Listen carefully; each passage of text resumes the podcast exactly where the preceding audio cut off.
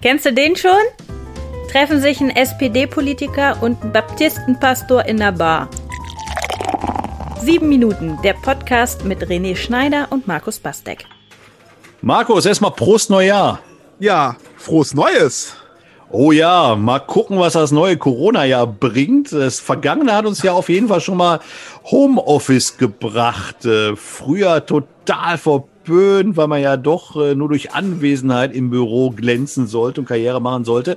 Und jetzt ist ja, äh, habe ich ja festgestellt, der Appell an möglichst viele Arbeitgeber doch Homeoffice zu ermöglichen, weil das doch so schön die Vereinbarkeit von Familie und Beruf herstellt. Wollte nicht dein Markus, Parteifreund sogar eine, ein Recht auf Homeoffice sein? Ja, total, total super. Ist so ein bisschen äh, negativ diskutiert worden. Aber die Richtung stimmt ja schon. Man soll es ermöglichen, wo es geht.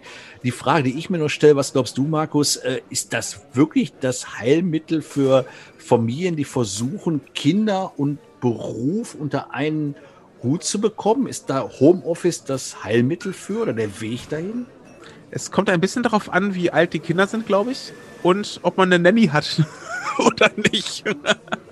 also ähm, wir starten jetzt in ein neues Jahr und wir sind mitten im Shutdown und äh, Schulen und Kitas bleiben uns auch noch ein paar Tage dicht. Und darüber hinaus, wer weiß, ja, in den nächsten Tagen tagt ja die Kanzlerin wieder mit den MinisterpräsidentInnen. Ähm, und ich kann dir sagen, ähm, Homeoffice mit einer sieben- oder einer dreijährigen, das äh, Ui. da kollidiert Beruf und Familie, statt dass sie vereint sind. Ja.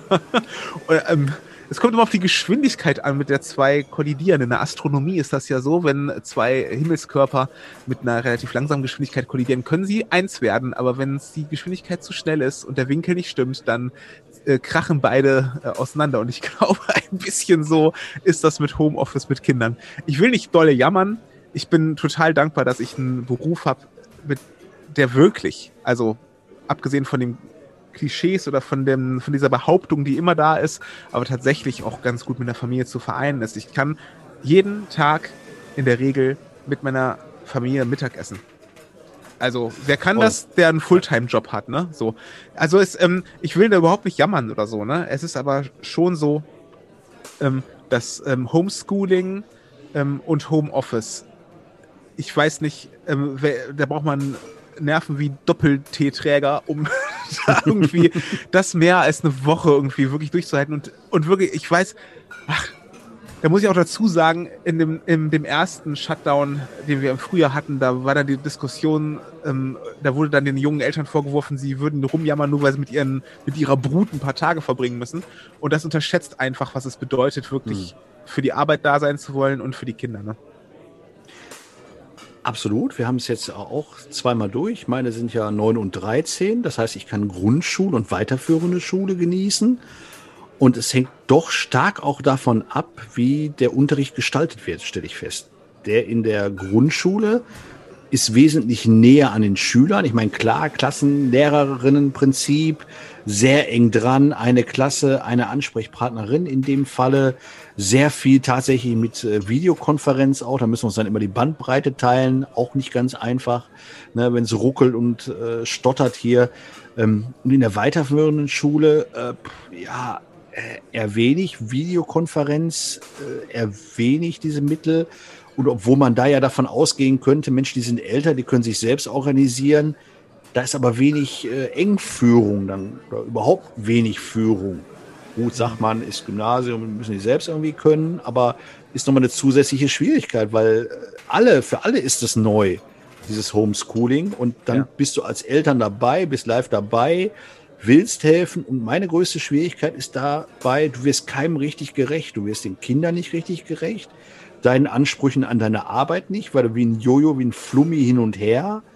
Ähm, ich weiß nicht, wie dir es geht, aber am Ende bleibt manchmal am Ende des Tages so dieses totale Gefühl von, was hast du jetzt eigentlich gut gemacht? Du hast beides nur so halb gut gemacht. Ja, ja, ja. Und wem, wem nützt das alles eigentlich? Ne? Also, das hängt auch, also ich sag mal so, vor Weihnachten haben wir das erste Mal äh, ähm, in diesen vorgezogenen Ferien, die es dann gab im, im, Shutdown, haben wir das erste Mal in der Grundschule auch tatsächlich Videokonferenz gehabt. Hm. Da war es ja noch so, ähm, ähm, da, dass es so eine Übergangsphase gab, da war ähm, keine Präsenzpflicht in der Schule mehr, aber wer sein Kind abgeben muss, durfte. Ne? Und dann ähm, waren von knapp 30 Kindern in der Klasse meiner Tochter ähm, 10 in der Präsenz ähm, und die anderen zu Hause, also knapp 20, von denen in der Videokonferenz dann am Vormittag ähm, fünf Kinder waren. So. Ähm, und da gehörte meine Tochter dazu weil ich ihr meinen Laptop, an dem ich arbeite, ist nicht das einzige Endgerät, das wir haben, aber ich, in dem Fall habe ich ihr meinen Laptop gegeben. Ähm, sie hat darauf die Videokonferenz gemacht ähm, ähm, und sie hat diese Möglichkeit bekommen, weil ich zu Hause bin und meine Frau in dem Fall auch zu Hause war. Wir konnten ähm, das ein bisschen begleiten, haben dann aber auch festgestellt, okay, die Kinder, die da sind, die hätten wir auch genauso eingeschätzt oder deren Eltern hätten wir so eingeschätzt, dass die das sofort ermöglichen können und auch wollen. Ne? Und ähm, was ist aber mit den verbleibenden ähm, über zehn Kindern aus dieser Klasse, die weder in der Präsenz waren, auch nicht online, also die bekommen trotzdem ihre Wochenpläne und müssen das auch, sollen das auch nachweisen und so. Aber da waren entweder haben die Eltern es einfach nicht gebacken gekriegt, was ich gut verstehen kann, ja, je nachdem, was man für einen Job mhm. hat, oder sie haben es auch nicht gewollt. Und das ist, da ist es wieder so dieses, dieses Thema, was auch im ersten Shutdown so groß war, diese Privilegierung ähm, von mhm. Kindern, die sich dann noch, noch viel stärker zeigt in diesen Zeiten. Und ist da wirklich, ich bezweifle, dass diese Videokonferenz von einer halben Stunde äh, meiner Tochter, außer dass sie vielleicht Spaß gemacht hat, wirklich weitergebracht hat, einen, einen bildungstechnischen Effekt hatte. Ähm, aber es hatte auf jeden Fall einen Nachteil für die Kinder, die, die nicht dabei waren. Und das, ah, wir zementieren da die Unterschiede. Ne?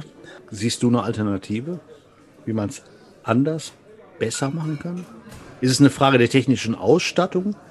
Ist es eine prinzipielle Frage? Es funktioniert einfach nicht, weil es, wie du gerade sagst, die äh, Unterschiede nur noch sichtbarer, noch extremer macht? Ich glaube, man kann schon, ähm, man könnte schon was auffangen, indem Kinder ähm, ein Tablet oder ein anderes Endgerät zur Verfügung gestellt bekommen. Ne? Das, ähm, das würde sicherlich was bringen ähm, weil die Kinder eigenständiger sich einloggen und, und gucken könnten und so. Und ähm, also welche Haushalte mit, mit Kindern, also wo die Eltern jetzt auch noch nicht äh, äh, zu, an die 50 gehen oder sowas, also mit Grundschulkindern, ähm, wer, welche Haushalt hat da kein WLAN? Ja, also das, das ist da, gehe ich von aus, in, in die extremen Fälle, wo Kinder wirklich ganz wenig Unterstützung von zu Hause kriegen, die, die retten wir damit nicht, die rettest du nur über Präsenz. Einzig und allein. Und deswegen hoffe ich auch sehr, dass diese äh, Shutdown-Zeit äh, bald vorbei ist und die Schulen und Kitas wieder öffnen, weil es stimmt schon, was auch die Politik immer betont hat im vergangenen Jahr. Ähm, über die Präsenz einer Schule geht eigentlich nichts. So. Also darüber, ähm, du, du kriegst nichts ebenbürtiges äh, digital gebacken. Das glaube ich tatsächlich auch, ja. Präsenz ist alles auch bei uns, Markus. Äh, mit Blick auf die Theke es hilft nichts. Jetzt können wir auch mal anstoßen aufs neue haben, Jahr. Haben sich zwei Bier äh, in die Präsenz gehieft. Auf irgendeine genau. magische Weise. Ist äh, verrückt. Virtuelles Bier schmeckt einfach nicht. Ganz in dem ja. Sinne auch unseren Hörerinnen und Hörern, glaube ich, können wir an der Stelle auch ein äh, frohes neues Jahr wünschen. Und, Auf äh, jeden Fall. Prosit Neujahr in dem Fall. Genau. Auf ein 2021, das entspannter wird als das vergangene. Sieben Minuten, der Podcast mit René Schneider und Markus Bastek.